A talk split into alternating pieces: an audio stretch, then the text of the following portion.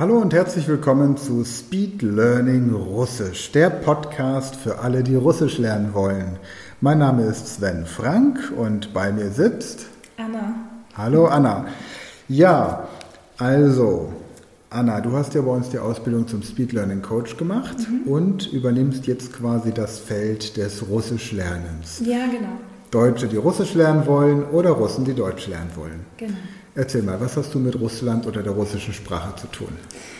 Also, warum ich Russisch sprechen kann, ist, weil ich in Kasachstan geboren wurde. Also, ich bin keine gebürtige Deutsche, aber ich bin mit acht Jahren nach Deutschland gekommen. Deswegen hört man vielleicht auch gar nicht mehr, dass ich überhaupt Russisch, Russisch sprechen kann.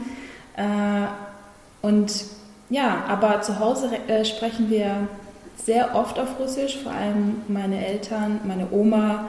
Mit ihr kann ich wirklich mich nur auf Russisch unterhalten und somit kann ich noch Russisch sprechen. Ja, und in diesem Podcast geht es jetzt darum, dass alle Leute, die gerne Russisch lernen möchten, die Möglichkeit bekommen, Russisch zu lernen. Die Basis für den, sagen wir mal, Sprachlehrgang, den wir hier anbieten, wird unser Russischkurs der Speed Learning Academy sein. Den haben wir in der Podcast-Beschreibung verlinkt. Das heißt, jeder, der mitmachen möchte, kann sich den zu legitime 99 Euro in unserem Shop bestellen und kann dann hier quasi diesem Podcast folgen.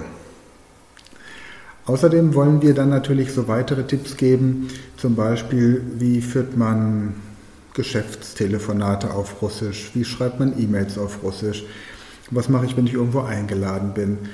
Wenn ich jetzt zum Beispiel zu deiner Oma zu Besuch käme, ja. gibt es irgendein typisches Geschenk, das man mitbringt, wenn man in Russland eingeladen wird? Naja, es ist immer üblich, etwas mitzubringen, wenn man irgendwo in Russland eingeladen wird. Vor allem jetzt auch, wenn jemand Geburtstag hat, ist klar, dass man auf jeden Fall ein Geschenk mitbringen muss äh, weil das gehört einfach zu der guten Sitte, einfach zur Tradition, dass, ähm, ja, dass man den Gastgeber auch die Ehre erweist, dass man eingeladen wurde. Und wenn du zum Beispiel zu meiner Oma kommst, dann würde sie sich super sehr, sehr freuen, wenn du zum Beispiel Blumen mitbringst oder ähm, irgendwas, ja, einen Kuchen oder so. Ähm, das würde ihr schon super arg Freude bereiten. Wobei sie freut sich auch eigentlich, wenn man einfach nur kommt. Ich habe mal gehört, dass die Russen sich immer die Hände waschen, wenn sie nach Hause kommen. Stimmt das? Also ich glaube, also ich, wenn ich nach Hause komme, dann wasche ich mir auch die Hände.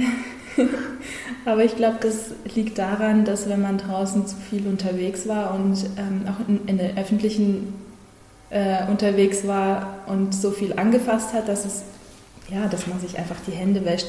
Aber ähm, dass es Russen wirklich so tun, ich glaube, das ist auch wirklich von Familie zu Familie abhängig. Und ich habe gehört, wenn man auf Reise geht, bevor man so richtig startet, setzt man sich noch mal ein paar Minuten hin und überlegt, ob man auch an alles gedacht hat. Tatsächlich mache ich das auch immer, weil ich so eine Person bin, die früher immer irgendwas vergessen hat, mindestens eine Sache immer vergessen hat, äh, es mir aber dann auch eingefallen ist, erst wenn ich schon in, im Urlaub angekommen bin oder eben äh, mitten auf dem Weg dahin bin. Zum Beispiel mein Föhn und dann, ja, dann ist man schon traurig, wenn man seinen Föhn nicht dabei hatte. Äh, aber ich glaube, dass ich glaube, dass äh, ein paar Russen das schon machen, dass man sich erstmal hinsetzt. Wobei bei meiner Familie habe ich das jetzt nicht beobachtet. Trinkt man in eurer Familie viel Wodka?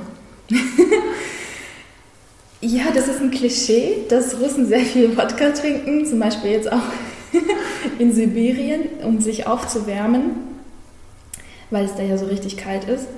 Äh, aber ich glaube, dass äh, Wodka tatsächlich sehr verbreitet ist in Russland, weil das beobachte ich auch in meiner Familie. Ähm, wenn wir zum Beispiel Feste feiern und alle zusammenkommen, dann gibt es immer so zwei, drei Onkels, die sich dann immer so an den Tisch setzen und dann essen sie und dann trinken sie noch eins nach dem anderen. Äh, also ich denke, das ist wirklich, das ist nicht nur ein Klischee, sondern das ist auch wirklich so. Also die Deutschen haben ja eigentlich überhaupt keine Ahnung über Russland. Wir, wir, glauben immer, dass wir viel wissen, ja, aber ich glaube tatsächlich haben wir überhaupt keine Ahnung, wenn wir noch nie in dem Land waren.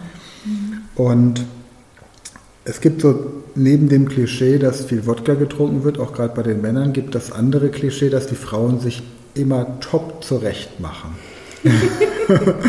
also ich glaube, eine russische Frau würde niemals in Schlabberklamotten den Nein. Müll rausbringen, oder? ich glaube nicht. Nein, äh, in der Tat ist es so.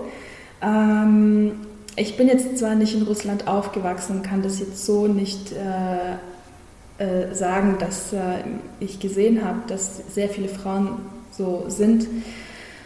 Ähm, aber bei meiner Familie, ich kann nur von meiner Familie sprechen und ähm, Personen, die ich hier in Deutschland kennengelernt habe, die auch russisch sind, dass ich tatsächlich sehr viele Freundinnen, russische Freundinnen hatte ähm, oder immer noch habe, äh, dass sie ja es für, wie sagt man,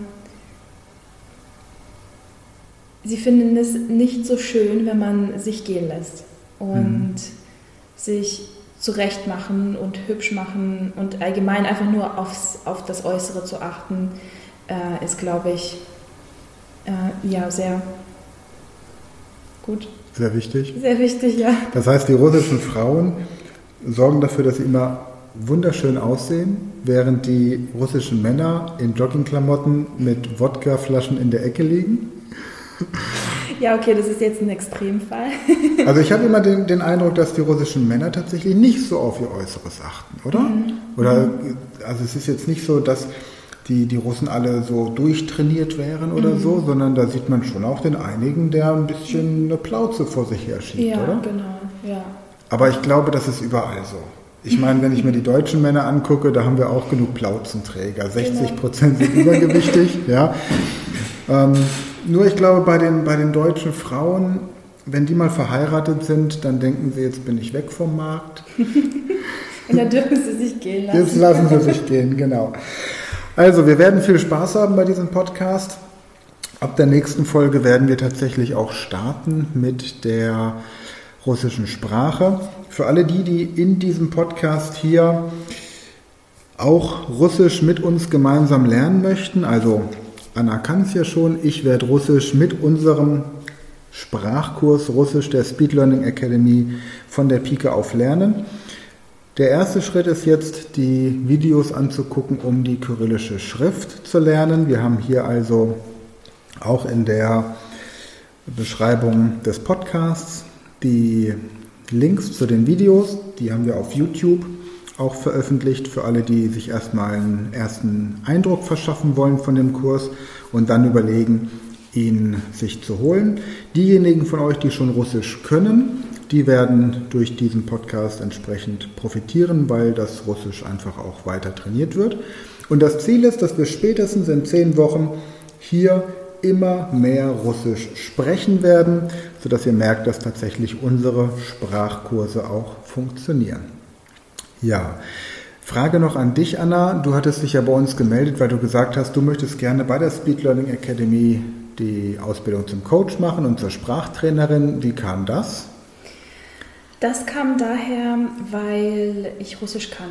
Und ich habe mir deinen Podcast angehört und mir gedacht, äh, das hat mich übrigens sehr angesprochen. Und dann habe ich mir gedacht, ja, warum könnte ich nicht das, was ich eigentlich schon kann, schon seit mehreren Jahren kann, warum nicht ausbauen und warum dann nicht anderen Leuten, die es nicht können, äh, ihnen helfen, dabei zu helfen, dass sie diese Sprache lernen können. Und das hat mich motiviert, ja, mich bei dir zu bewerben. Okay, prima. Und für alle diejenigen von euch, die noch nicht wissen, warum man Russisch lernen sollte, Lest euch mal das Buch von Dirk Grossmann, Der neunte Arm des Oktopus, an, auch in der Podcast-Beschreibung verlinkt. Und spätestens dann wird es klar, warum es durchaus sinnvoll ist. Abgesehen davon schadet es nicht, wenn man mehrere Sprachen spricht. Ich freue mich auf die nächste Woche, wenn wir mit dem Teil A der ersten Lektion starten. Wir werden also in diesen Sprachkursen immer einen Lektionsteil hier im Podcast besprechen. Die anderen Lektionsteile, die mache ich dann quasi so als Hausaufgabe und die Podcasthörer können die dann entsprechend wenn Sie sich den ähm, Kurs geholt haben, dann auch zu Hause machen. Ja, ansonsten freue ich mich auf nächste Woche und was würde man auf Russisch sagen bis nächste Woche? До свидания oder пока äh, und bis nächste Woche. Ähm, до следующей недели. Okay, ich sag mal пока. bis dann.